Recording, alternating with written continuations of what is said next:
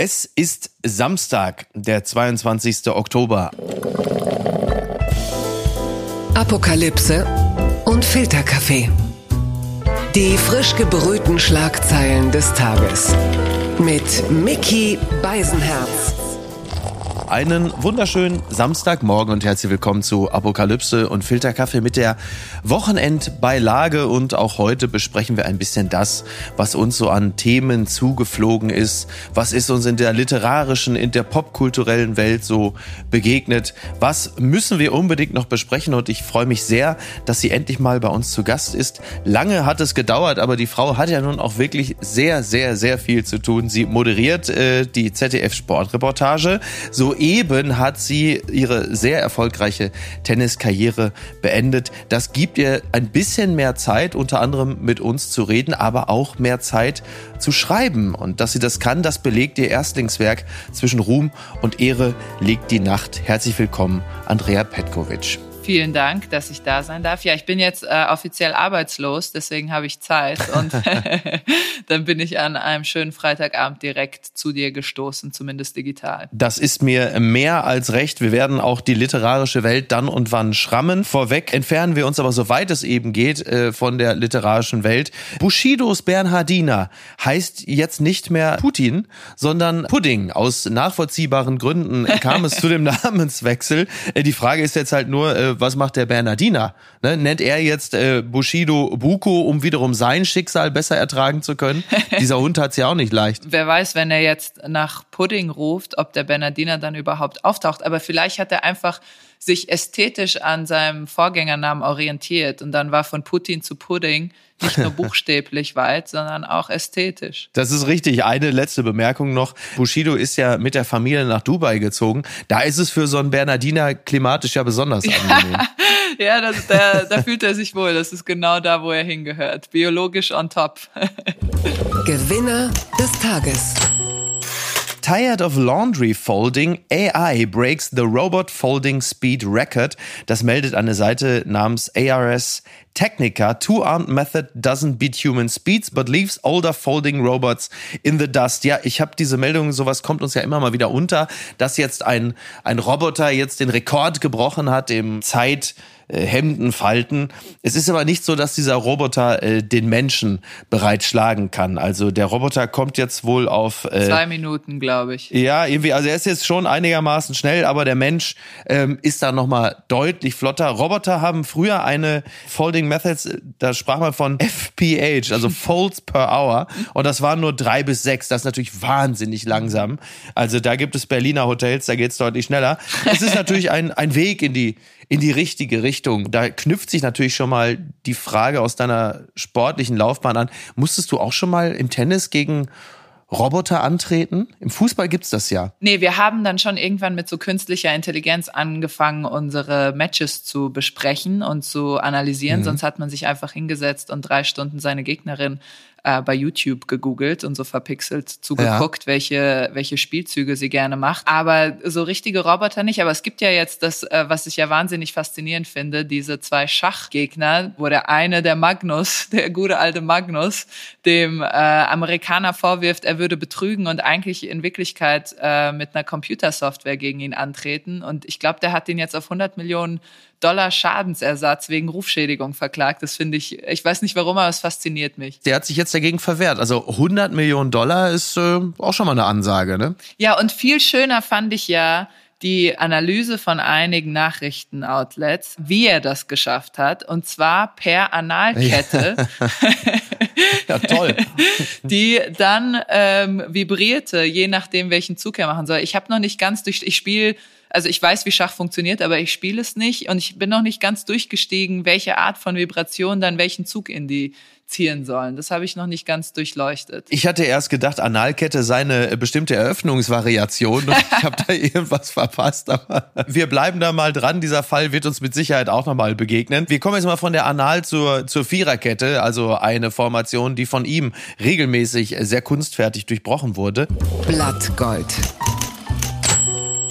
Der Ball ruht, die Gefühle in mir nicht. Franck Ribéry beendet seine Karriere. Mit dem FC Bayern wurde Franck Ribéry neunmal Meister, gewann die Champions League und war Liebling der Fans. Jetzt beendet der 39-Jährige seine Karriere, nachdem er zuletzt für die US Salernitana in Italien spielte. Das berichtet der Spiegel als ich dir so die Themenliste schickte, da merkte ich, da zucktest du alleine beim Namen Ribery, ein Mann, der wie kaum ein zweiter äh, mit dem Ball umgehen konnte und da fühltest du dich ihm vermutlich schon sehr nah, nehme ich mal an. Also erstmal muss ich dich beglückwünschen. Ich glaube, deine Überleitung von Analkette zu Viererkette ist Grimme-Preis verdächtig.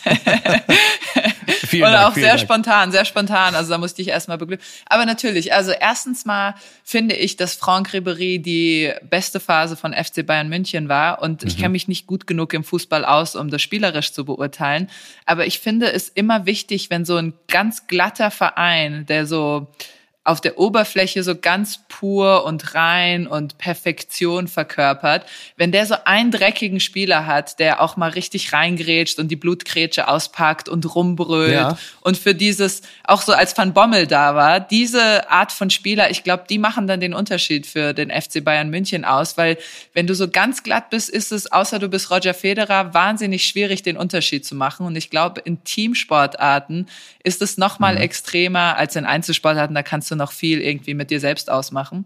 Das war so die eine Ebene, über die ich nachdenken musste. Und die andere natürlich, ich bin auch gerade in Sportlerpension gegangen, also fühle ich mich sehr mit Franck Ribéry verbunden.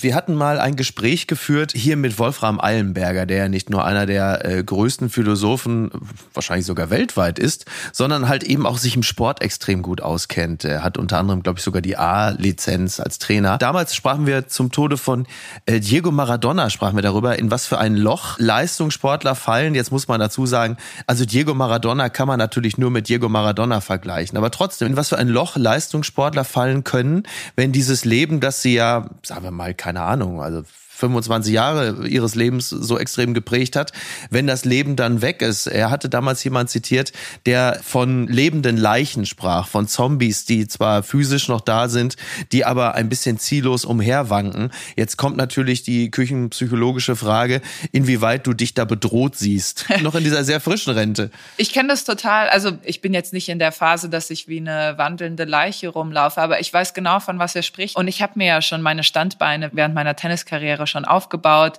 mit diesem Grund im Hinterkopf. Auch das natürlich irgendwie, ich würde sagen, mit 28 fängt der Körper an, langsamer zu werden generell. Es gibt so einen ganz tollen mhm. Bericht über Baseball, wo der Autor versucht hat herauszufinden, was eigentlich die Spitzenleistung eines Sportlers körperlich ist und dann aber auch real. Und er hat festgestellt, dass in explosiven, schnellkräftigen Sportarten mit 23 eigentlich schon der Peak erreicht ist. Also danach geht's biologisch oh, okay. bergab. Aber ein Baseballspieler, ja. da ist es natürlich am einfachsten zu messen, weil du wirklich den Zeitpunkt, wenn der Muskel zuckt von der Reaktion des mhm. Auges, mhm. wenn der Ball auf dich zukommt, wirklich messen kannst. Der Höhepunkt äh, der Performance eines Baseballspielers ist aber erst mit 28, weil er dann so ah, viel okay. Erfahrung gesammelt hat um Spielzüge vorauszurechnen. Und diese Erfahrung und diese, obwohl die Schnellkraft der Muskeln biologisch schon nachlässt, aber diese Erfahrung gleicht es dann aus. Und ab 28 kann keine Erfahrung das mehr ausgleichen. Also dann ist der Absturz okay, so rapide ja. biologisch, dass egal wie viel Erfahrung du noch dazu gewinnst, du das eigentlich als Baseballspieler nicht mehr ausgleichen kannst. Okay. So, das war jetzt ein sehr langer Text ein sehr interessanter Aspekt. Ich hatte, äh, nur um dieses kleine Sternchen einzufügen, ich musste natürlich die ganze Zeit jetzt, weil ich sehr, sehr vom Fußball geprägt bin, natürlich in erster Linie an Bundesliga-Torhüter denken, die in der Regel ja immer noch mal einen Hauch länger spielen können als die Feldspieler aus relativ einfach nachvollziehbaren Gründen. Aber gerade die äh, Reaktionsgeschwindigkeit spielt ja eine immense Rolle in dem Zusammenhang. Das spielt eine große Rolle. Ich denke, dass, und das ist dann, wo es komplexer wird. Deswegen ist, glaube ich, Baseball der einfachste Sport, um das wirklich statistisch zu messen,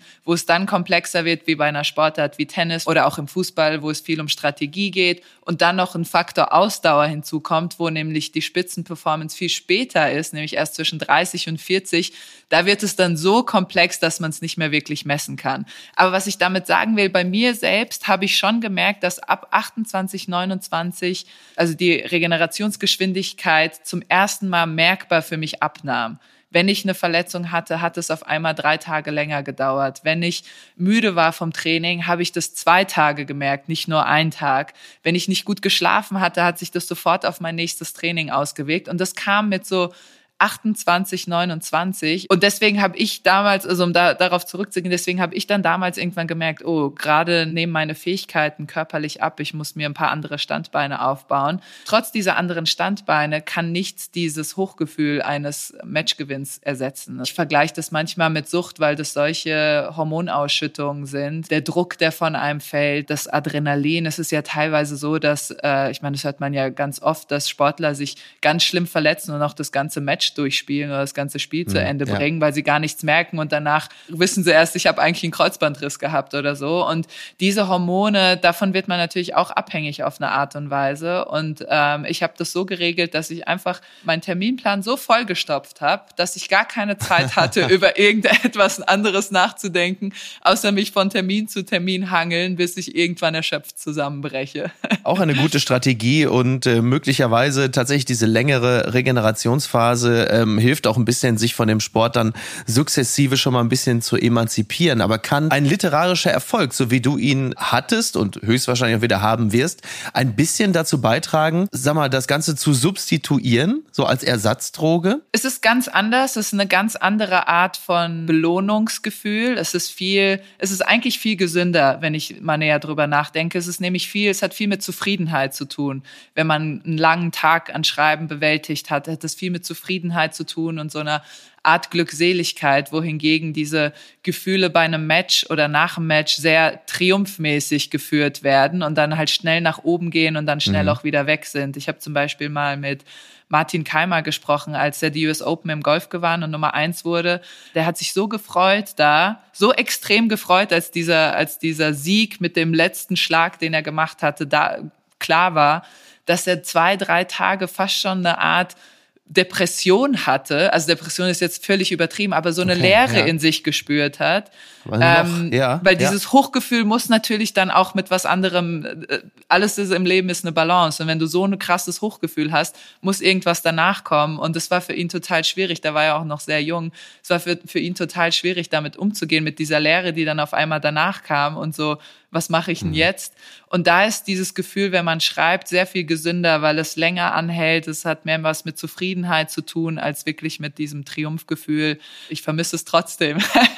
Egal wie ich es mir schön rede, ich vermisse trotzdem so äh, ein Match zu spielen vor Publikum. Das ist einfach das Schönste, was es gibt. Gucken mal, wer da spricht. Christian Lindner, Unsterblichkeit bedeutet, man muss im Leben keine Prioritäten mehr setzen. So wird er zitiert in der Zeit. Er wurde begleitet von Marc Schieritz und äh, wir waren ja schon im Bereich des Leistungssports und ich glaube, Bundesfinanzminister zu sein, das kann man in gewisser Hinsicht auch als solchen bezeichnen. Er wird hier so zitiert, im Moment schaut Lindner Andor, House of the Dragon und Rings of Power, die Verfilmung der Vorgeschichte des Fantasy-Klassikers Der Herr der Ringe. Es geht darin um Macht, Gewalt und Strategie, um den Kampf der Guten gegen die Bösen. Bei einer Reise nach Washington entwickelt sich an der Bar eines Hotels nach ein paar Gläsern Weißwein folgender Dialog an Christian Lindner gerichtet. Welches Wesen wären Sie, wenn Sie es sich aussuchen könnten? Ein Mensch. Ein Mensch. Aber Zauberer sind mächtig, Elben unsterblich. Und Sterblichkeit bedeutet, man muss im Leben keine Prioritäten mehr setzen. Das ist also, da, ich weiß nicht, wie lange Christian Lindner sich auf diesen Dialog in der Hotelbar vorbereitet hat, aber der Mann wusste auf jeden Fall schon mal zu kontern.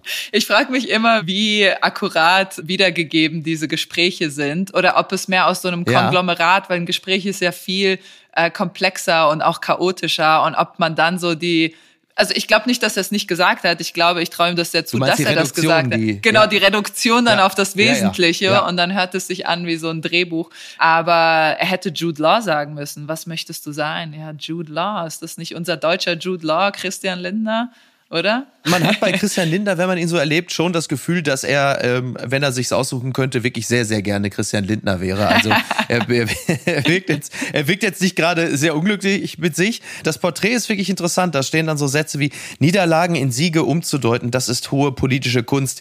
Die gegenwärtigen Krisen zwingen Politiker dazu, alle möglichen Prinzipien und Pläne über den Haufen zu werfen. Christian Lindner jedoch gibt sich Mühe, es immer so aussehen zu lassen, als habe er genau das erreicht, was was er erreichen wollte. Er ist ja nun Anfang 40. Das ist für einen Politiker eher so die Kategorie jetzt mal so langsam äh, in die Stammelf gerutscht. Wie erlebst du jemanden wie ihn? Das ist eine interessante Frage. Ich finde ich finde es sowieso super interessant momentan, die ganzen mhm. Dynamiken ja in der Bundesregierung zwischen diesen drei Parteien, die so unterschiedlich sind, finde ich sowieso generell super interessant momentan. Ich habe nichts mit Politik zu tun, deswegen finde ich es immer vermessen, wenn ich dann da so irgendwelche Sachen von mir gebe, weil ich drei Artikel in der der Zeitung gelesen habe. Und ich versuche das immer so. Das mache ich, das mache ich, das ist mein. okay, aber ich du liest. Das. Ich habe zwei Artikel gelesen und lehne mich weit aus dem Fenster. Naja, gut, aber Mickey, du liest 300 Artikel am Tag. Also ich weiß nicht, ob die Leute das wissen, aber du bist ja wirklich ein äh, Workaholic im Zeitungslesen. Du gehst da schon sehr tief. Das ist nochmal was anderes als ich, die wirklich so eine Konsumentin von Zeitungsartikeln von vor sechs Wochen bin, weil ich bin immer sehr, sehr spät dran.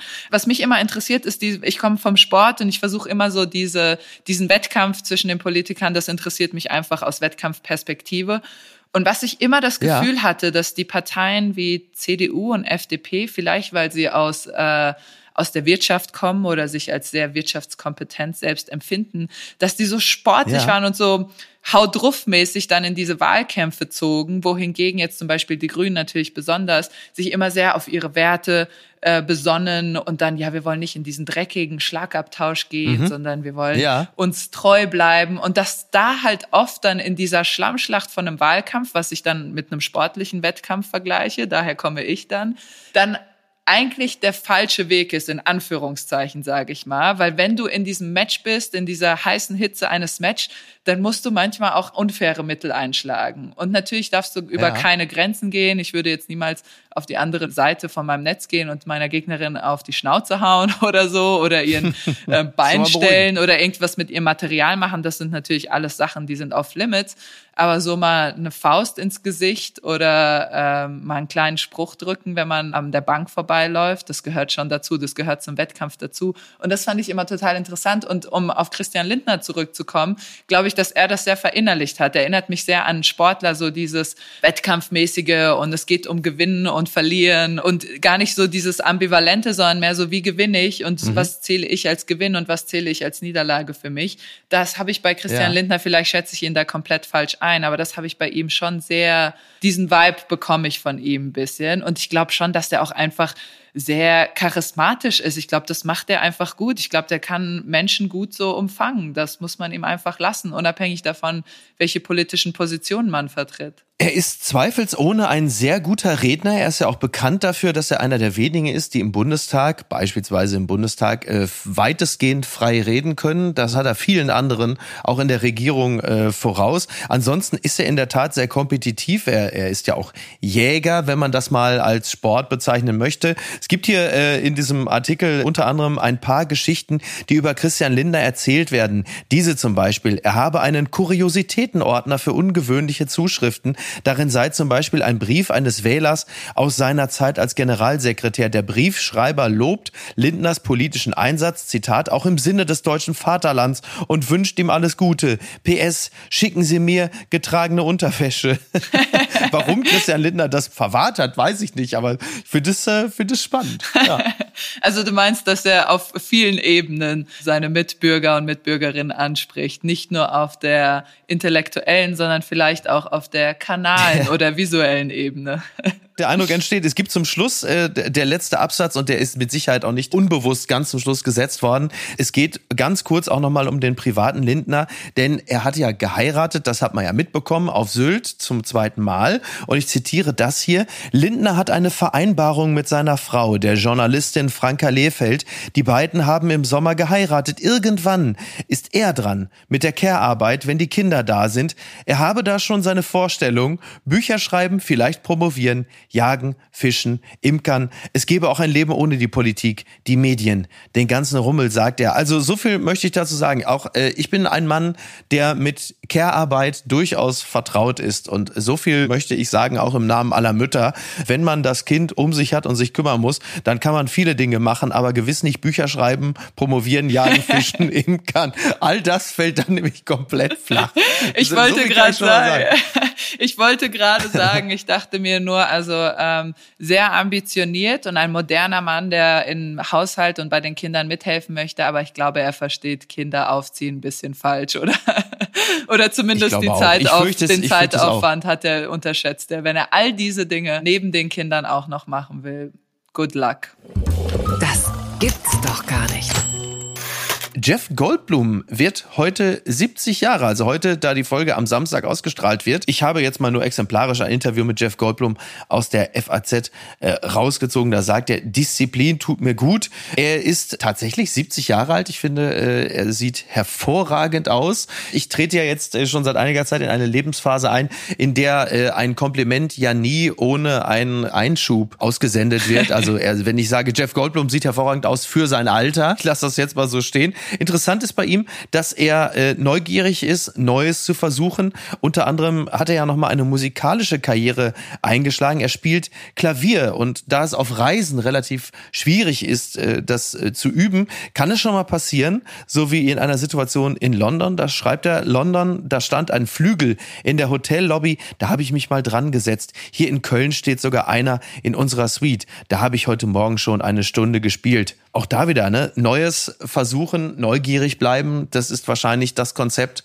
um das Altern einigermaßen abzubremsen. Hast du dich, weil das wird uns wahrscheinlich heute wie ein roter, wir führen heute eigentlich so eine Art Renteneintrittsgespräch, du und ich. Das war gar nicht so geplant, aber das entwickelt sich gerade so raus. Hast du dich schon ähm, dafür entschieden, etwas anderes zu lernen, um auch den leistungssportlichen Ehrgeiz ein bisschen umzulenken, abseits des Schreibens? Da sind Instrumente tatsächlich ja nicht so verkehrt, was das angeht. Ja, ich hatte äh, irgendwann meiner Schwester gesagt, dass ich, wenn ich aufhöre, auf jeden Fall Klavier spielen lerne. Habe natürlich überhaupt gar keine Anstalten gemacht, seit ich wirklich aufgehört habe. ähm, aber ich habe ja. eine sehr gute Jeff Goldblum-Geschichte. Ich habe ihn selbst mal getroffen. Es war bei oh toll, also eigentlich ziemlich witzig. Es ist, ähm, ich war 19, es war meine allerersten US Open. Ich hatte Jetlag, ich wusste nicht, es war das erste Mal in Amerika. Ähm, und ich war im Gym und habe meine Übungen gemacht. Und es war das offizielle Hotel der US Open, der Grand Slams. Es war das schönste Hotel, in dem ich jemals war zu dem Zeitpunkt. Und äh, auf einmal kam dann so ein großer, langer Mann über mich, wie so ein Schatten, und meinte so, mm, interessant, was ist das für eine Übung, die du da gerade machst? Äh, und hat sich sehr schön ausgedrückt. und ich habe dann ihm so ganz minutiös erklärt, wie diese Übung funktioniert und für was die gut ist. Und er so, oh ja, das ist aber sehr interessant. Ähm, also ich gehe immer so zu so einem Thailänder um die Ecke, wenn du mal mitkommen willst und so. Und er war halt schon sehr alt da. Also ich glaube, da war der vielleicht 45. Für eine 19-Jährige war schon sehr alt. Ich bin dann schnell geflüchtet. Ich hatte keine Ahnung, wer er ist. Irgendwann ist mir das dann bewusst geworden. Mir hat dann mein Trainer damals gesagt, das mhm. ist Jeff Goldblum, Jurassic Park und so. Und fünf Jahre später war ich wieder in Amerika, guck die Late Night Talkshow, Conan O'Brien, Jeff Goldblum ist zu Gast. Und er hatte gerade geheiratet und Conan O'Brien fragt ihn, wie hast du deine Frau eigentlich kennengelernt? Und dann sagt er original, ich war in einem Kraftraum und sie hat auf dem Boden Übungen gemacht und ich bin zu ihr hin und habe sie gefragt, welche Übung das ist und sie war so nett und hat sie mir so toll erklärt und dann sind wir abends essen gegangen bei einem Thailänder. Und ich war im Schock und ich dachte so, Andrea, was habe ich falsch gemacht in meinem Leben? Ich hätte mit Jeff Goldblum verheiratet sein Klassische können. Klassische Pickup-Line. Aber ich war nur eine ja. Tennisspielerin ja. und bin jetzt in Darmstadt-Eberstadt, aber hier ist es auch schön. ich wollte gerade sagen, es ist ja für dich dann doch noch sehr, sehr gut gelaufen und wir wollen ja auch nicht vergessen, der Mann war damals ja auch schon sehr, sehr alt, was der 45-jährige Mickey Beisenherz natürlich mit einer gewissen Verbitterung zur Kenntnis Für eine 19-Jährige, für eine 35-Jährige ja, ist 45 das natürlich ist, im besten Alter. möchte in einer Welt aufwachsen, in der ein 45-Jähriger für eine 19-Jährige auch alt bleibt. Also das ist wirklich, das ist echt okay ich denke, solange so Teenager-Alter ist schon noch. Also ich finde halt auch, wenn man äh, das Problem an der ganzen, oder was heißt das Problem? Es ist ja so, wenn man selbst ein Teenager ist, ist man ja in dieser Phase, wo man denkt, man hat die Welt total kapiert und man ist super erwachsen. Und erst später dann kapiert man, wie jung und naiv und unerfahren man mhm. ist. Und deswegen ist das dann doch schwierig, wenn man dann so zu seiner Verteidigung, er hatte keine Ahnung, wie alt ich bin. Und ich sah natürlich immer schon aus wie 35, auch schon mit 19. Unterm Radar. Frankfurter Buchmesse. Ich glaube nicht, dass wir die Medien haben, die wir verdienen. So wird Richard David Precht zitiert in der Zeit. Er und Harald Welzer sind für ihr Buch Die vierte Gewalt angefeindet worden. Im Zeitgespräch auf der Buchmesse sagen sie, es sei keine Systemkritik. Also man kann ja sagen, dass wir nicht die Medien haben, die wir verdienen. Aber in all diesen sind die beiden auf jeden Fall aufgetaucht, obwohl sie ja vorher gesagt haben, dass zu wenig konträre Meinung auf. Also sie haben sich bis zu einem gewissen Grad natürlich selbst widerlegt. Trotzdem würde ich nicht alles, was äh, die beiden sagen, das wurde ja in, in den letzten Wochen natürlich einfach so komplett einfach vom Tisch gewischt. Das war auch performativ, mitunter auch ein bisschen unglücklich, wenn man sich die Landsendung anschaut.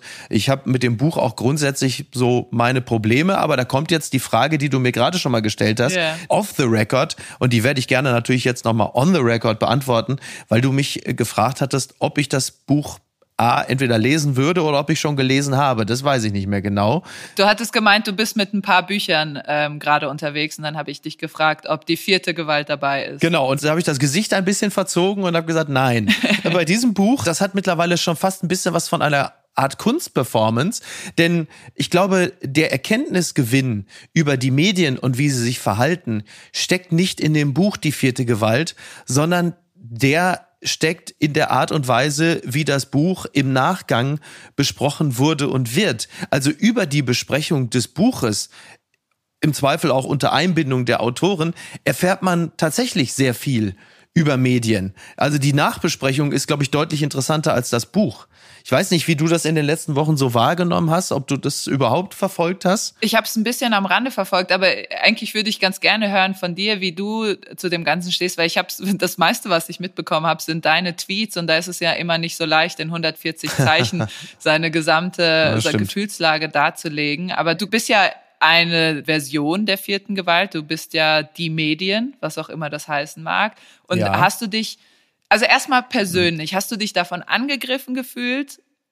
Und zweitens, wie hast du dann unpersönlich das Ganze dir so angesehen von der Seite? Also ich habe mich überhaupt nicht angegriffen gefühlt, weil äh, die Medien ist natürlich auch ein bisschen sehr generalistisch. Das ist ja so wie das Fernsehen, die Bücher, hm. die Podcasts. Also die Medien ist ja alles. Ich bin ein Teil dessen. Ich habe mich nicht angegriffen gefühlt, ich habe mich dennoch aber angesprochen gefühlt und habe mich auch bei dem einen oder anderen Mechanismus durchaus ertappt gefühlt. Bei anderen wiederum zum Beispiel gar nicht nicht. Also wie ja nun auch in der, in der Textexegese mit Robin Alexander, Melanie Ammann bei der Landsendung ja auch schon weitlich besprochen wurde, haben die beiden ja meines Erachtens auch ein bisschen schlampig gedacht, wenn es darum ging, dass zum Beispiel die Bundesregierung von den Medien getrieben worden sei. Das haben sie ja ganz gut auseinandergenommen.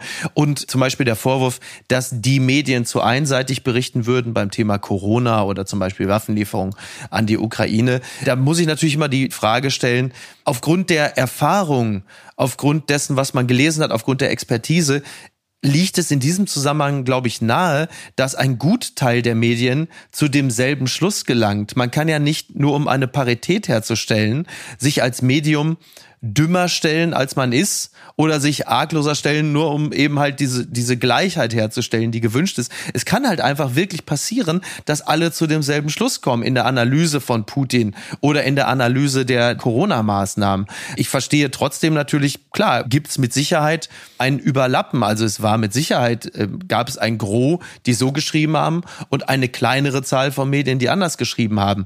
Aber dass es jetzt bedeuten würde, äh, dass das gar nicht stattgefunden hätte, das sehe ich gar nicht. Was ich aber komplett unterschreiben würde, ist etwas, was ich hier nochmal äh, zitiere, was, was Welzer, von dem ich wirklich kein Fan bin, sagt. In den vergangenen 20 Jahren hätten manche Medien einerseits einen Hang zum Aktivismus entwickelt, sagt Welzer, andererseits hätten Argumentationsweisen aus sozialen Medien wie Twitter Einzug in die mediale Kommunikation gehalten. Zitat, da wird darauf geguckt, was trendet und das wird dann zum Anlass genommen, dem nachzugehen, darüber zu berichten. Das gehe, Zitat, bis hin zum Extrembeispiel wie, dass es eine Nachricht zu sein scheint, wenn ein Shitstorm über einen herabregnet. Und das zumindest kann ich zu 100 Prozent unterschreiben. Also das ist auch komplett meine Wahrnehmung. Ja, das ist interessant, dass du das sagst, weil ich bin ja, das habe ich dir auch schon off the record erzählt. Ich habe irgendwann festgestellt, wenn ich Zeitung las, dass ich immer die Artikel las, die mich interessierten. Das war dann halt immer so Feuilleton, mhm. Literatur, Theater, Film äh, dann Politik, wenn halt gerade was in den Medien war und dann Wirtschaft habe ich meistens übersprungen.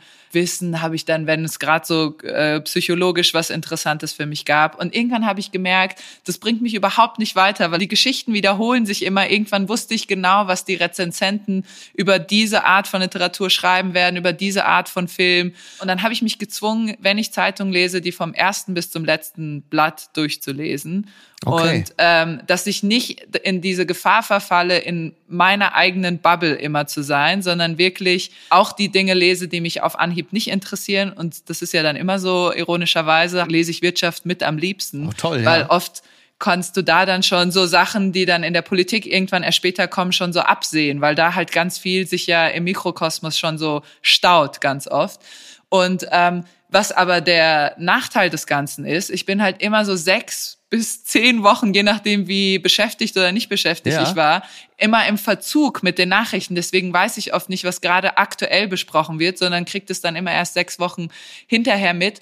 Und für mich persönlich ist es super, weil ich immer das Gefühl habe, ich kann da ohne Emotionalität rangehen und das einigermaßen neutral für mich zur Seite legen oder beurteilen. Es ist halt dann schwierig, wenn ich abends in einer Dinnergesellschaft sitze und alle jetzt sagen über was über ein Thema und ich habe das so überflogen und weiß eigentlich noch nicht, worum es geht.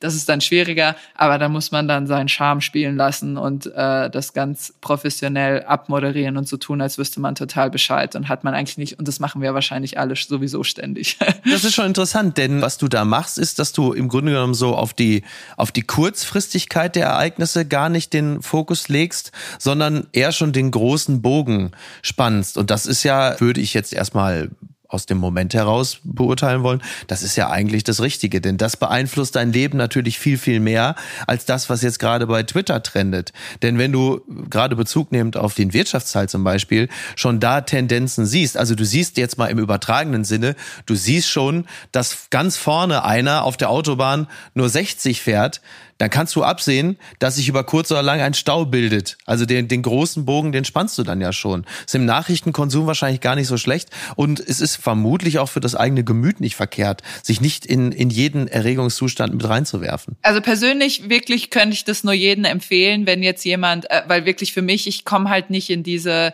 wobei das stimmt jetzt nicht ganz, wenn dann so krasse Shitstorms ablaufen oder irgendwas, was jetzt auch mhm. mich total interessiert, dann gehe ich da natürlich auch aktuell drauf drauf ein, beziehungsweise informiere mich dann auch aktuell. Und ich glaube, wir alle haben diesen komischen menschlichen Reflex, wenn so ein Shitstorm abläuft, dann alles lesen zu wollen und auch so einerseits mit der Angst, dass einem das selbst mal passieren könnte und andererseits so versuchen ja, zu ja. durchdringen, warum passiert das eigentlich gerade? Oder dann, was ich mich dann immer frage, ist dieser Shitstorm in diesem Moment gerechtfertigt oder regen wir uns einfach alle auf? Ja. Und dazu musst du halt alle diese Tweets lesen gefühlt und irgendwann nach einer Stunde wirst du einfach nur baller baller im Kopf und deswegen versuche ich mir, es ist wahnsinnig schwierig. Ich glaube wirklich, dass das irgendein komischer menschlicher Reflex menschliche Beziehungen mit Scham, Gefühlen. Aber da habe ich mich noch nicht so reingearbeitet. Da müsste ich irgendwann mal mich wirklich hinsetzen und drüber nachdenken. Oder vielleicht gibt's schlauere Menschen, die da bereits drüber nachgedacht haben.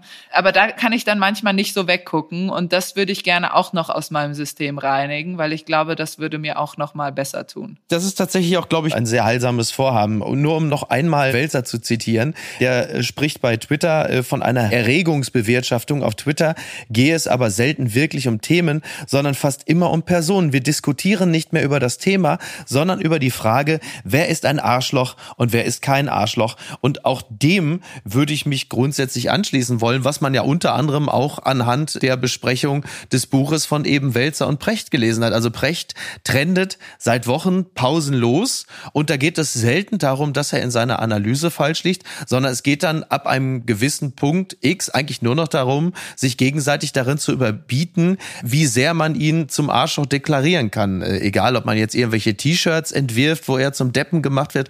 Also ich teile ja ganz viele Positionen gar nicht. Ich rolle auch mit den Augen.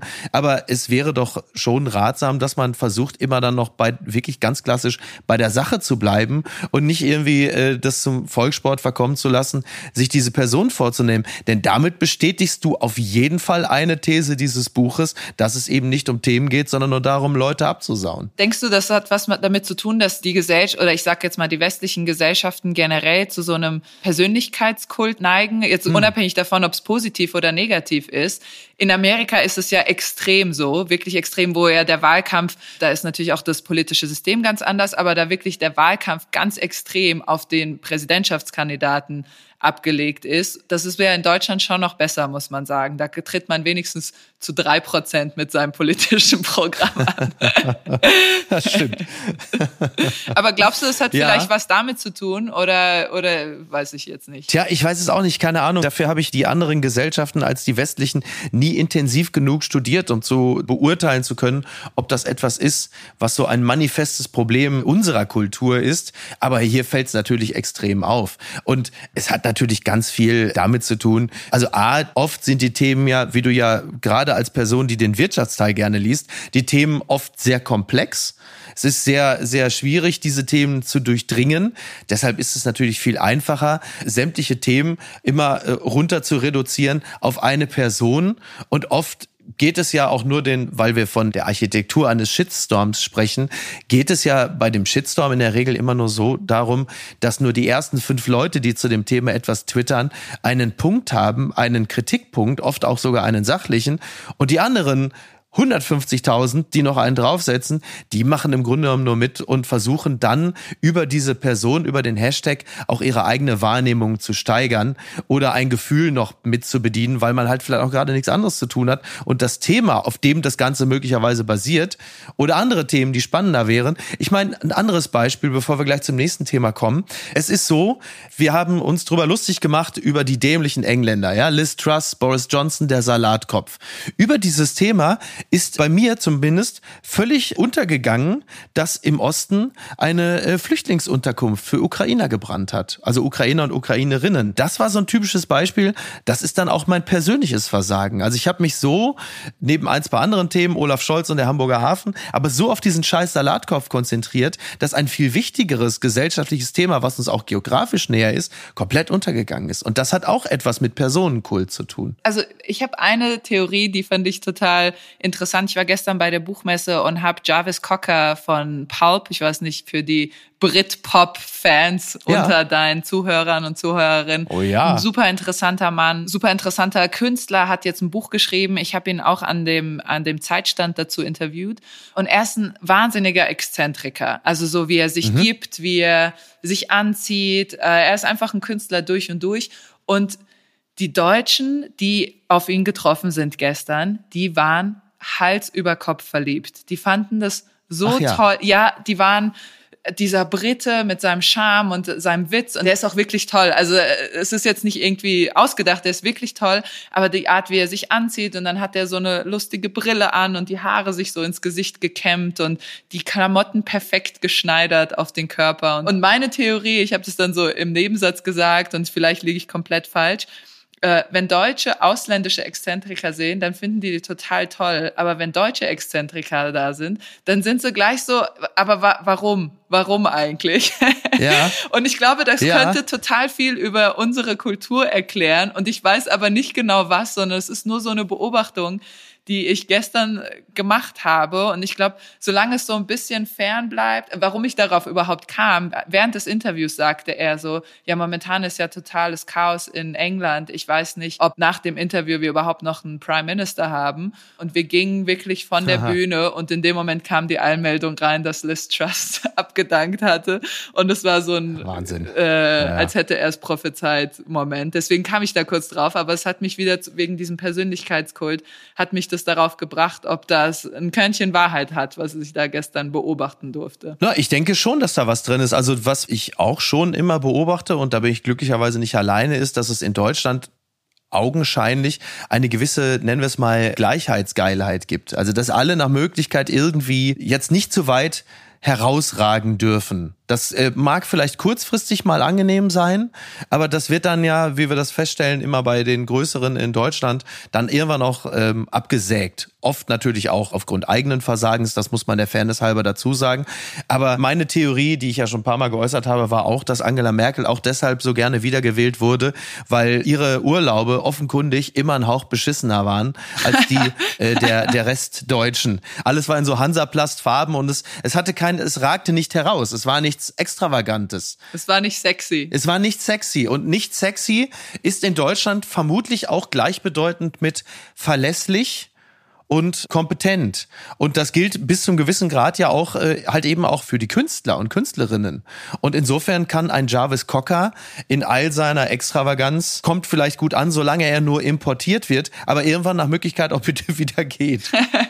ja, aber das ist zum Beispiel, und da sind wir uns sehr, sehr ähnlich, wenn wir das jetzt mal so generell ganz stereotypenhaft auf die Deutschen, was auch immer das heißt, äh, drauf machen wollen. Ich habe ja einen Migrationshintergrund. Meine Eltern sind aus dem ehemaligen Jugoslawien nach Deutschland gekommen. Und da ist das auch ganz, ganz stark, dieses nicht auffallen wollen und so sich anpassen. Und wir wollen ah, ja, okay. wir müssen ja dazugehören und wir sind ja fremd hier und dieses ständige immer sich mhm. gleich bleiben wollen. Das ist total krass auch ähm, bei uns oder auch bei, bei mir in der Familie. Und ich kann schon verstehen, wo das herkommt. Also, äh, und dann ist es doch ganz schön, wenn dann so ein Jarvis Cocker mal für einen Tag über die Frankfurter Buchmesse in seinen perfekt geschneiderten Klamotten läuft und alle sich kurzfristig verlieben, weil er so witzig ist und dann äh, heute wieder zurück nach England fliegt.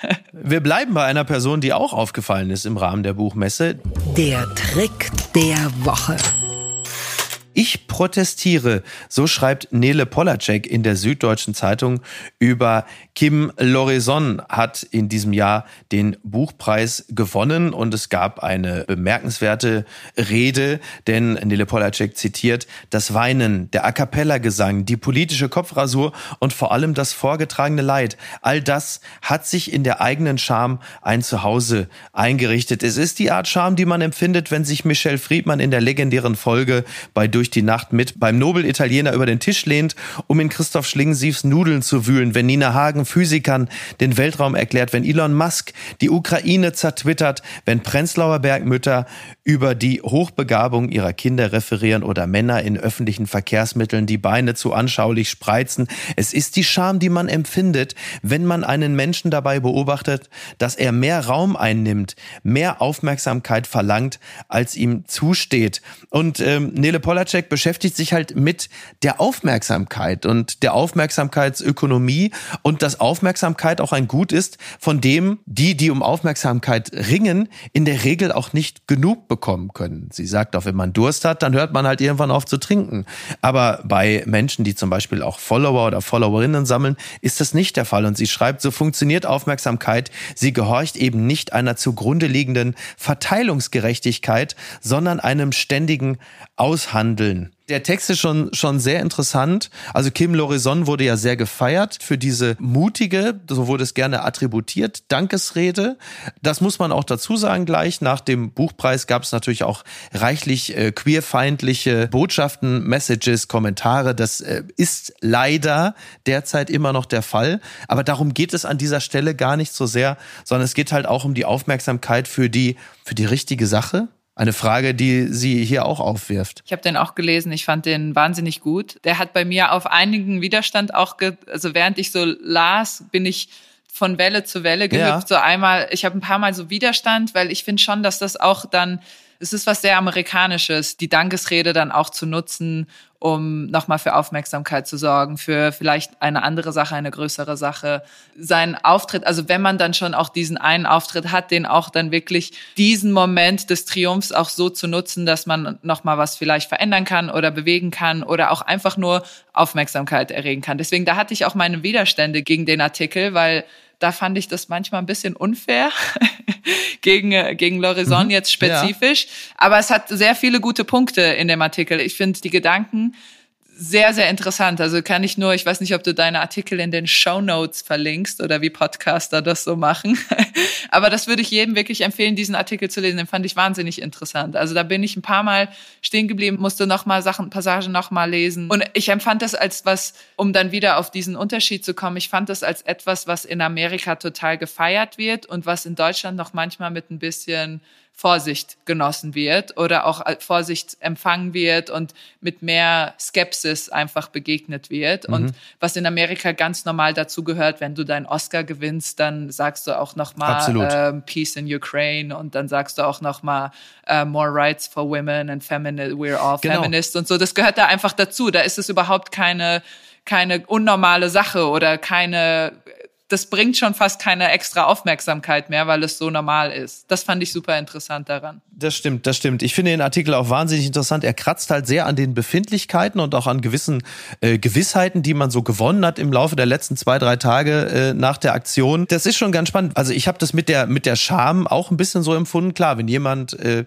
bisschen schief singt, dann ein bisschen cringe, wie die Jugend ja, heutzutage sagt, oder was war es für eine Art Gefühl? So ein bisschen. Es hat, glaube ich, immer auch ein bisschen was damit zu tun, wenn der Gesang ein bisschen schief gerät geht, okay. dann ist das, also das Outfit zum Beispiel, das ist mir wirklich völlig wurscht. Und eines möchte ich an der Stelle schon sagen, ich freue mich für jede Person, die in diesem Falle ja auch auf der Bühne ihre Scham überwindet und äh, vor einem Publikum erblüht das ist ja, darum geht es ja letzten Endes ja auch in dem Buch, also das, das Finden der eigenen Identität. Dieser glückliche Moment, dass du die eigene Identität dann auch vor Publikum leben kannst, das ist ja mit das Schönste, was man im Leben überhaupt erreichen kann. Also es gibt, es gibt nicht nur non-binäre Personen, denen bleibt das in ihrem Leben auf die unterschiedlichste Art und Weise für immer verweigert. Was mich ein bisschen gereizt hat auf die eine oder andere Art war, dass es sehr viel Botschaften gleichzeitig gewesen sind. Also äh, nicht nur das Outfit, der Gesang, das Kopfscheren. Es war eine Omnisymbolik, die meines Erachtens auch ein bisschen typisch für unsere Zeit ist, die alles gleichzeitig verkaufen will. Und da wurde das Kopfscheren für die Frauen im Iran dann nochmal, ich formuliere das jetzt bewusst ein bisschen abwertend, das wurde nochmal so eben mitgenommen, so nach dem Prinzip drei zum Preis für einen. Und das ist etwas, was äh, Polacek ja auch in diesem Text beschreibt. Ich zitiere das nochmal kurz. Hätte die Jury das Bedürfnis gehabt, den Buchpreis an die Frauen im Iran zu geben, sie hätten einen Weg gefunden, das wäre ein Zeichen gewesen. Dieses Jahr kein Preisträger, dieses Jahr die Freiheit in Iran. Und hätte Lorison diesen Frauen die Aufmerksamkeit widmen wollen, hätte das so aussehen können. Danke für den Preis. Ich möchte die Aufmerksamkeit kurz nutzen, um und dann acht Minuten Iran. Anstattdessen wurde gesungen und geschoren und es zieren nicht iranische Frauen, sondern Lorisons Kopf die Zeitung. Es gibt einen Unterschied zwischen dem Leid, nicht genug Aufmerksamkeit oder Liebe oder Sex oder Anerkennung zu bekommen und dem Leid, nichts zu essen zu bekommen, nicht heizen zu können, kein Dach über dem Kopf zu haben, vom eigenen Staat ermordet zu werden. Also dieser Text wird uns höchstwahrscheinlich auch nicht jetzt mit einem abschließenden Urteil entlassen, aber zumindest ich äh, habe noch mal ernsthaft über all das nachgedacht, was ich da äh, erlebt und gesehen habe. Und es hat halt dann doch auch wieder viele Ebenen. Das war auch wirklich das, was so gut ist an dem Artikel, diese ganze Ambivalenz, die sie da auffängt. Und, äh, und deswegen plädiere ich auch immer dafür, Artikel ganz zu lesen und nicht nur die Überschriften, weil ja. die wirklich, ähm, wie gesagt, ich bin von einer Welle zur anderen gegangen, im Sinne, wo ich so Sachen dreimal unterstreichen wollte mit fünf Ausrufezeichen daneben und dann aber auch wieder mhm. so, oh, das ist aber jetzt ein bisschen unfair und das ist aber jetzt ein bisschen hart. Ja. Weil es ist ja auch die Frage, hat er das vorbereitet? War er überwältigt von seinen Emotionen? Dachte er, diese große Situation braucht eine große Geste. Was kann ich machen, um irgend, ne, das ist ja oft dann schwierig, die Taten, die aus ihm herausströmten, aus ihnen herausströmten, wie das dann, woher das kam, was war die Intention, war das so kalkuliert, wie das jetzt ähm, aufgefasst wird, war das Also wenn du einen Rasierer mitbringst, hast du auf jeden Fall ein bisschen was okay, vor, Okay, stimmt, ne? das stimmt, das ist jetzt sehr, das stimmt, das ist sehr spezifisch, aber ja, es ist einfach ein super aufwühlender Artikel, ich finde den sehr gut, ich finde, jeder ja. sollte ihn lesen, einfach um genau durch diese Gefühlswelt einmal durchzugehen, von sehe ich genauso wie du zu, äh, weiß ich jetzt nicht, ich spüre da irgendwie einen, einen Widerstand dagegen, das finde ich super interessant, war sehr, sehr gut geschrieben, einfach ein toller Artikel. Das Kleingedruckte. Kunst in Hotels durchs Bildergebirge. Ein Artikel, ein Text in der Zeit von Merten Wortmann. In der Schweiz gibt es besonders viele Hotels voller Kunst. Merten Wortmann unternimmt eine fünftägige Rundreise, läuft über vollgekleckste Böden und grüne Hügel und freut sich am Ende auf weiße Wände. Ja, das ist natürlich ein Text, den muss man in erster Linie äh, wirklich selbst lesen und sich vor allen Dingen dann auch äh, die Bilder anschauen. Nichtsdestotrotz, du hast ja schon gerade von dem äh, schönen Hotel am Rande der US Open geschwärmt. Du bist ja nun auch sehr viel unterwegs gewesen und wirst es auch in Zukunft noch sein. Ähm, ist dir Kunst im Hotel häufiger begegnet? Hattest du Situationen, wo du dachtest, oh, das ist besonders gelungen oder das ist besonders schrecklich? Oh ja, es gibt definitiv mehr schreckliche als gute Kunst in Hotels. Ähm, vor allem in Miami, so diese ganze Pop-Art-Geschichte, die da überall rumhängt. Ähm, manche mögen's, ist nicht mein Fall. Äh, du hast selten mal so ein mhm. in einem schönen Holzrahmen impressionistisches Gemälde irgendwo hängen. Es sind dann meistens mehr so auf die Glocke und ähm, das ganze Hotel ist in beige-braun gehalten, um wirklich auch niemanden äh, auf den Schlips zu treten. Aber dann hat irgendeiner es nochmal durchgelaufen, irgend so ein Hotelmanager, der wahrscheinlich noch nie was von Design oder Ästhetik gehört hat, der ist dann so durchgelaufen am Ende und so, wir brauchen noch mal einen Klecks Farbe hier. Und dann wird entweder so eine potthässliche lila Überdecke übers Bett geworfen oder halt so ein äh, abstraktes Gemälde mit so äh, roten Flecken drauf, wo man nicht genau weiß, gab es hier einen Mordanschlag, ist jemand gestorben oder soll es der ja. nächste Jackson Pollock sein? Aber es ist ein absolutes, es ist ein endloser Schatz an äh, Faszination für mich, wie Hotels stattfinden. Du hast natürlich sehr geschmackvolle, wo alles, jedes Detail durchdacht ist, was dann ja auch schon wieder irgendwie so ein creepy ja, ja. Vibe Vibe gibt, wenn alles so krass durchdacht ist und du denkst so, ah, irgendwie will ich mich doch wohlfühlen. Und bei mir zu Hause sind die drei Kaffeetassen von den letzten drei Tagen stehen halt noch rum. Und hier habe ich Angst, mich ins Bett zu legen, weil dann das äh, elaborierte Gesteck, das da gefaltet wurde, kaputt geht. Das hat ja dann auch seine anderen Seiten wiederum. Hast du ein Lieblingshotel? Ich habe so mehrere Hotels und da gehe ich dann so je nach Stimmungslage rein. Ne? Manchmal hat man ja andere Pläne. Und äh, was ich sehr gerne mag in München, das ist das Hotel Olympic. Das ist so ein kleines Hotel. Da steigen sehr gerne Künstler ab. Ich erinnere mich, dass irgendwann Oskar Röhler, der Regisseur, im Frühstücksraum aufgesprungen ist, um mich zu begrüßen, bis er festgestellt hat, dass er mich gar nicht kennt. Und dann hat er sich wieder hingesetzt. Das war so, das fand ich schön. Und in dem Hotel ist es so, da findet man auch überall, findet man auch überall Kunst. Äh, Sie haben auch immer kleine Ausstellungen. Was ich sehr schön finde, Sie haben äh, in den Zimmern auf dem Nachttischchen immer Bücher liegen. Also unter anderem von Claudius Seidel, Die Kunst und das Nichts. Claudius Seidel übrigens demnächst ein ganz tolles Buch über Helmut Dietl. Liebe Grüße an dieser Stelle.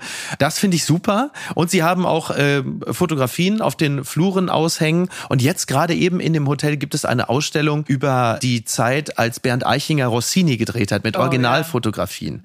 Ja. Und das ist in dem Hotel gerade, das ist natürlich toll. Du kommst da hin und und siehst das alles. Das ist, das ist fantastisch. Ansonsten kann ich mich an eine schöne Episode erinnern, als ich mit meinem Freund Alexander Gorkov, liebe Grüße an der Stelle, und seiner Familie im Steigenberger Hotel in Düsseldorf frühstücken war und im Frühstücksraum hingen überall auch so Bilder, die so Pollock-esk waren, ja, sehr viel, sehr wild. Und dann haben wir uns einfach vorgestellt, weil wir, wir mussten das, also jüngeren Menschen, die auch im Raum waren, erklären, haben uns einfach vorgestellt, dass Ben Becker da vorher noch frühstücken war und hat einfach die Spaghetti da an die Wand geknallt und so. Immer Scheiße, Dreckshotel, ich drehe auf. Das war, das war schön. Also es hat die Fantasie dann auch auf eine gewisse Art und Weise angeregt, muss man sagen die Schönheit liegt im Auge des Betrachters. Das äh, ist doch so eine allgemeine Weisheit, auf die wir uns alle einigen können. Aber es ist schon, ich meine, mein Beruf jetzt bin ich mehr zu Hause und es ist wirklich äh, super angenehm, einfach mal nur zu Hause sein Ding machen zu können und selbst aufräumen zu müssen und all die Sachen, die ähm, vielen bestimmt beschwerlich sind. Das kann ich total verstehen. Aber für mich sind halt Hotels oft mit dieser Tenniszeit verbunden, wo ich 40 Wochen im Jahr unterwegs war und wirklich nur zwölf Wochen im Jahr zu Hause und von diesen zwölf Wochen meistens nur zwei Tage am Stück und dann direkt weiter musste. Deswegen jetzt in der in dieser Frühlingszeit meines Zuhause-Seins ist noch die äh, Geschirrspülmaschine einräumen noch total, macht noch sehr viel Spaß. In einem Monat, wenn wir dann sprechen, dann schmeiße ich hier wahrscheinlich okay. die Teller durch die Gegend. Aber es wird dann halt, wie es halt so oft so ist, was. Dann hast du schon den Roboter, der die Hemden faltet. Ja, genau, dann kann, kommen wir, was für ein schöner Kreis, den du hier gerade geformt hast. Dann kommen wir wieder zurück auf den Roboter, der dann hier den Haushalt schmeißt, hoffentlich. Aber haben wir ja gelesen, 58.000 Dollar kostet der momentan, ist viel zu teuer natürlich. Das ist zu teuer. Das ist zu teuer. Und äh, weil wir den Kreis schließen, kommen wir jetzt zum Schluss nur noch hier drauf. Was ist denn da schiefgelaufen? Eine äh, Kolumne einer gewissen Andrea Petkovic in der Sports Illustrated und da steht, keine bösen Geister wecken. Andrea Petkovic über den perfekten Flow im Sport. Ja, für dich gibt es den perfekten Geisteszustand, in dem einem Sportler einfach alles gelingt. Welche Rolle dabei ein traumatisches Halbfinale für Eintracht Frankfurt spielt, erklärt die ehemalige Tennisspielerin in ihrer Sports Illustrated Kolumne. Ja, was hat Eintracht Frankfurt mit dem sogenannten Flow zu tun? ich weiß nicht, ob du du dich noch an das Spiel gegen Barcelona erinnerst, als Eintracht Frankfurt mhm. gegen Barcelona gespielt hat im Europapokal-Halbfinale.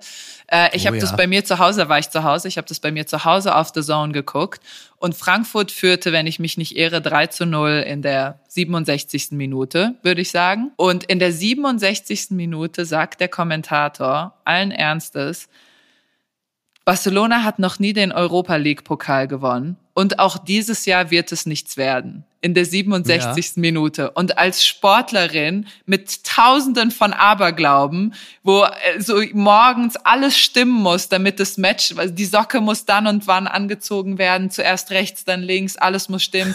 Die Unterhose vom ersten Match muss immer die gleiche sein. Hattest ist du das bei, auch? Ist mir direkt kalt geworden. Ich wurde blass. Ich dachte, es, Frankfurt verliert jetzt noch. Das kann, es kann nicht, der kann das doch nicht so hart gejinxt haben. Das ist doch nicht sein Ernst.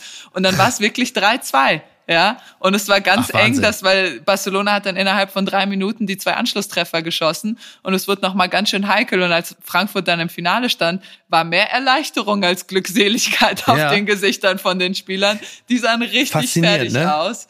Und das war ja. für mich als Fan auch ein ganz schönes traumatisches Erlebnis in der Hinsicht, dass ich dachte, das kann jetzt nicht sein Ernst gewesen sein. Man darf doch nicht den Flow-Zustand unterbrechen, der gerade die Frankfurter anheimgefallen sind. Du hast in deinem tollen Text geschrieben, eine Sache, die Menschen zuverlässig aus diesem Flow bringt, ist die Einschiebung von allem, was nicht der aktuelle Moment ist. Gedanken wie, wie zelebriere ich, wenn ich gewinne? Dafür, dass ich so schlecht angefangen habe, läuft gerade aber ziemlich gut. Wenn ich das gewinne, bin ich Wimbledon-Sieger. Alles, was was den Spieler aus der Gegenwart heraus in die Vergangenheit oder Zukunft katapultiert.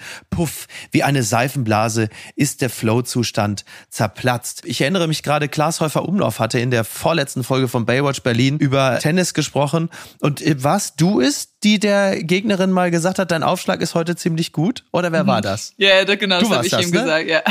Und, und darum geht's doch genau, oder? Ist es nicht genau. genau das? Ja, also im Grunde genommen ist der Flow-Zustand, der ist wahnsinnig schwierig zu erreichen. Ich glaube, meine Theorie, dass diese Goats, wie wir sie heute nennen, the greatest of all time, dass die diesen Flow-Zustand fast willentlich herstellen können. Und das ist super schwer, weil der ganz viel damit zu tun hat, dass du so ein extremes, bedingungsloses Vertrauen in dich selbst hast. Und was so ein Vertrauen in dich selbst macht, ist, dass du mhm. über nichts nachdenkst und quasi aus deinem Unterbewusstsein heraus spielst. Also wirklich voll in dem Moment bist. Ja. Wie so eine Art Dauermeditation eigentlich. Du denkst nicht darüber nach, was kommen wird, du denkst nicht darüber nach, was wird, sondern du bist voll präsent in dem Moment und dann fließt alles aus dir raus und alle Bewegungen sind ganz natürlich und alle Bewegungen stimmen und du hast das Gefühl, du kannst das Spiel deiner Gegnerin lesen, du weißt genau, wo was hinkommt und als würde sich das Schicksal immer zu deinen Gunsten wenden, egal was ja. du machst. So fühlt sich das an. Aber natürlich in dem Moment, wo du über irgendwas nachdenkst, von außen und so eine objektive Instanz wirst und so überlegst, oh, läuft aber ganz gut, dann ist natürlich sofort diese Seifenblase weg. Weil ja, genau das ist ja der Flow-Zustand, dass du nicht darüber nachdenkst, wie etwas gerade läuft oder nicht läuft, sondern einfach nur bist. Du trittst aus dir selber raus und blickst dann aber von oben drauf und das ist dann eigentlich der, der Fehler, oder? Genau, und das ist schon der Fehler. Ich habe zum Beispiel einmal ein Interview mit Roger Federer gehört und dann hat er gesagt, ich gehe vor jedem Match, egal in welches Match ich hineingehe, ob es erste Runde in Doha ist oder Finale von Wimbledon, Wimbledon, ich gehe in jedes Match mit dem gleichen Gemütszustand rein. Da habe ich mich kaputt gelacht und dachte mir so, ey Roger, ich habe alleine beim Warmspielen sieben verschiedene Gemütszustände. Erklär mir doch Schön. bitte nicht, dass du jedes Mal mit dem gleichen Gemütszustand in die Matches reingehst. Und das Schlimme daran ist, ich glaube ihm, dass das stimmt. Der kann das und deswegen war er einer der besten aller Zeiten. Faszinierend. Ich habe in einem äh, tollen Buch, und zwar von John Green, der hat hierzulande, glaube ich, das bekannteste Buch, äh, Das Schicksal ist ein mieser Verräter, hat vor einem Jahr ein Buch veröffentlicht, das nennt sich The Anthropocene Revisited. Ich glaube auf Deutsch, wie hat Ihnen das Anthropozän bislang gefallen? Ich weiß nicht, ob du es gelesen gelesen hast. Ich habe es nicht gelesen, aber ich weiß, von welchem Tolles Buch sprichst. Ja. Tolles Buch und er beschreibt etwas, das nennt sich The Yips. Dem hat er ein Kapitel gewidmet und The Yips wird dir bekannt vorkommen. Du hast ja gerade schon über Baseball gesprochen und das knüpft, glaube ich, ein bisschen an das an, was du gerade gesagt hast. Und zwar geht es darum, wenn gerade Profisportler, die eine Bewegung besonders gut können, einen besonders guten Baseballschlag oder zum Beispiel einen besonders ein ein Ass schlagen im Tennis, ein besonders guter Aufschlag und sie das plötzlich von einem Tag auf den anderen einfach verlieren jetzt schon mal meine Mutmaßung, weil sie eben zu sehr über diesen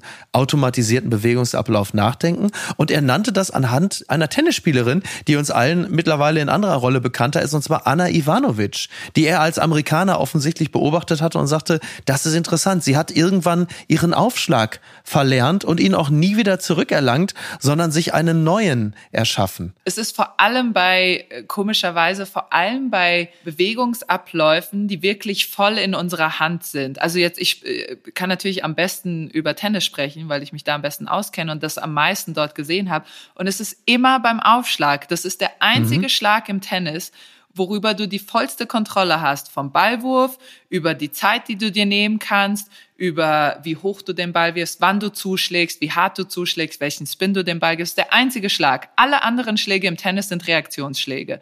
Der Aufschlag kommt, du musst retournieren. Mhm. Der Ball geht in die Ecke, du musst hinlaufen. Und ich habe noch nie bei jemandem Jips gesehen bei einem Reaktionsschlag. Immer nur beim Aufschlag. Das heißt, ganz offensichtlich hat es was damit zu tun, dass es alles von dir abhängt und du oder ich, ich weiß es auch nicht, ich hatte es zum ja. Glück nie, aber ich habe bis heute einen Angsttraum, dass ich so einen Jips bekomme, obwohl ich gar kein Tennis mehr mehr spiele und keinen Aufschlag mehr reinspiele. Und äh, Alexander Zverev hatte das eine Weile bei seinem Aufschlag. Anna Ivanovic hatte es nämlich mit ihrem Ballwurf ganz spezifisch. Die konnte, und ich meine, das ist irre, ne? Die war Nummer eins im Tennis. Die hat einen Grand Slam gewonnen. Es war eine der talentiertesten Spielerinnen, die wir ja jemals hatten. Sie hat die schnellste Vorhand Longline jemals gespielt. Ich habe ein paar Mal gegen sie gespielt, also ich kann das bestätigen. Und auf einmal kann die nicht mehr den Ball gerade hochwerfen. Das hat doch nichts mehr mit normalen Umständen zu tun. Also da sieht man mal, wie komplex das menschliche Hirn ist, dass es uns so, so zum Jecken machen kann.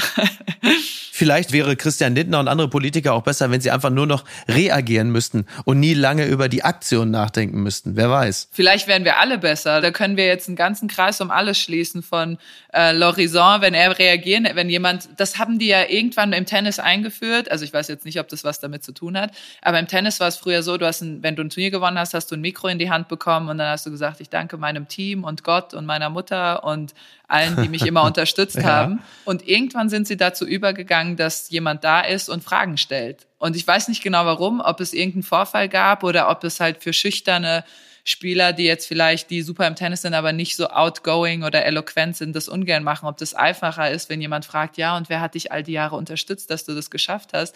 Und ganz viele Turniere haben das jetzt so eingeführt, dass es nicht mehr diese Siegesrede gibt, sondern dass jemand diese Siegesrede quasi führt. Er stellt dann natürlich ah. Fragen, die im Endeffekt aufs Gleiche hinauslaufen. Wem hast du das zu verdanken, etc., etc aber man ist halt nicht so, ich muss jetzt eine Rede halten, ne? weil das ist ja schon, muss ja nicht jedem liegen, ne? muss ja nicht jedem liegen. Also Kommunikation ist ja in gewisser Hinsicht ja auch ein bisschen wie Tennis. Also du agierst natürlich alleine äh, wie mit einer Ballmaschine auch anders, als wenn dich jetzt der Fragensteller oder, oder die mitkommunizierende Person scheucht dich natürlich durch die Fragen und durch die Reaktion in Ecken des Platzes im übertragenen Sinne, in die du alleine wahrscheinlich nicht gegangen wärst. Und insofern ist es vermutlich auch ganz schlau, da jemanden hinzustellen, der mal anders agiert und reagiert, als man es tun würde, äh, wenn man alleine seine Dankesrede hält oder generell Gespräche oder Monologe führt. Ich würde sagen, du solltest jeden deinen Podcast mit einer Dankesrede abschließen. dann ähm, dann mache ich das so, liebe Andrea. Ich bedanke mich, ich bedanke mich ganz herzlich bei dir, dass du dir die Zeit genommen hast und dass du dein neu gewonnenes Lieblingshobby Geschirrspüler ausräumen für uns zumindest eine Stunde äh, unterbrochen hast. Ich muss dir natürlich im Interesse, wie soll ich das sagen, des intelligentesten Teils der deutschen Showbranchen, nämlich äh, Klaas Häufer Umlauf und Co. noch die Beichte beziehungsweise nicht die Beichte, das Versprechen abbringen, nicht bei Sendungen äh, teilzunehmen, wie zum Beispiel die großen RTL Wasserspiele und so. Da da merke ich gerade die haben ein sehr großes Schutzbedürfnis, was dich angeht, dass wir dich demnächst nicht bei all diesen Sendungen sehen. Meinst du das, meinst du das ist machbar? Keine Sorge, das werde ich nicht tun. das kann ich hoch und heilig versprechen, da habe ich nicht so Lust drauf, ganz einfach. Okay. Und ich mache, das ist das Schöne, wenn man schon eine Karriere hinter sich hatte, die einigermaßen erfolgreich war, ist man auch nicht von sowas abhängig und man kann machen, was man will. Das ist das Schönste. Zum Beispiel auf der Buchmesse sein. Zum Beispiel auf der Buchmesse sagen, manchmal kriegt man auch Sachen reingeschwemmt, die einfach genial sind und die einem Spaß machen, wie Jarvis Cocker zu interviewen. Das hätte ich mir im Leben nicht erträumt. Und deswegen bin ich sehr gesegnet und dankbar, dass ich äh, gerade noch gute, gute Phasen habe, bevor ich dann irgendwann, äh, ich habe nämlich jetzt geplant, im November nach New York zu gehen, um an meinem zweiten Buch zu arbeiten und mich dann aber auch diesen Gefühlen mal ein bisschen zu widmen, weil bisher bin ich denen ziemlich weggerannt, was wir mhm. ganz am Anfang hatten mit diesem Loch, der Sportler befällt. Genau, ich glaube, ja. äh, für immer kann ich da nicht mich vor verschließen. Das werde ich dann im November, Dezember versuchen, mich damit auseinanderzusetzen. Aber der Vorteil bei der ganzen Sache ist, jemand wie du kann daraus Literatur machen und am Ende profitieren wir alle. Ha, ich hoff's. Ja. Ich hoff's. Äh, mal gucken. Nicht, dass du mich jinxst, wie dieser Kommentator fast Eintracht Frankfurt oh Gott. gejinxt hat. Nein, das, das ist das Letzte. Das ist das Letzte, was ich vorhatte. Andrea, ich danke dir ganz herzlich. Und wenn danke, du Lust hast, äh, dann äh, schau doch mal wieder hier vorbei. Bist hier äh, sehr herzlich willkommen. Gerne. Vielen Dank. Es hat großen Spaß gemacht. Dankeschön. Mir auch. Mach's gut. Apokalypse und Filtercafé ist eine Studio Bummens Produktion mit freundlicher Unterstützung der Florida Entertainment. Redaktion Niki Hassania. Executive Producer Tobias Baukhage. Produktion Hannah Marahiel. Ton und Schnitt Lara Schneider. Neue Episoden gibt es immer montags, mittwochs, freitags und samstags. Überall, wo es Podcasts gibt. Stimme der Vernunft und unerreicht gute Sprecherin der Rubriken Bettina Rust. Die Studio Bummens Podcast-Empfehlung. Hallo, ich bin Jan Müller. Seit 2019 mache ich meinen Podcast Reflektor. Es geht um Musik und um die Geschichten hinter der Musik. Ich selbst spiele bei Tokotronic. Ich weiß, was es bedeutet, Musik zu machen, in einer Band zu spielen, Alben aufzunehmen und auf Tour zu sein. Ich kenne alle Facetten, die sich mit diesem Beruf verbinden. Drama und Euphorie, und genau darüber spreche ich mit meinen Gästen bei Reflektor. Was verbindet uns? Was unterscheidet uns? Reflektor gibt euch einen Blick hinter die Kulissen der Musikwelt, den ihr sonst nirgendwo bekommt. Die Liste der Menschen, mit denen ich bereits sprach, ist lang. Deichkind, Campino, Jens Rachut, Doro Pesch, Judith Holofernes, Casper, Igor Levitt, Haftbefehl, Esther Bejarano, Charlie Hübner, und viele, viele mehr. Am 14. März ist die Winterpause zu Ende. Dann geht es weiter mit neuen Gästen, jeden Freitag. Ich freue mich drauf und ich freue mich auf euch. Wer nicht so lange warten möchte, der kann sich im Club Reflektor ganz besondere exklusive Folgen anhören. Hört gerne rein bei steadyhq.com. Music is a healing force of the universe. Reflektor, der Musikpodcast. Wir hören uns ab dem 14. März. Euer Jan Müller.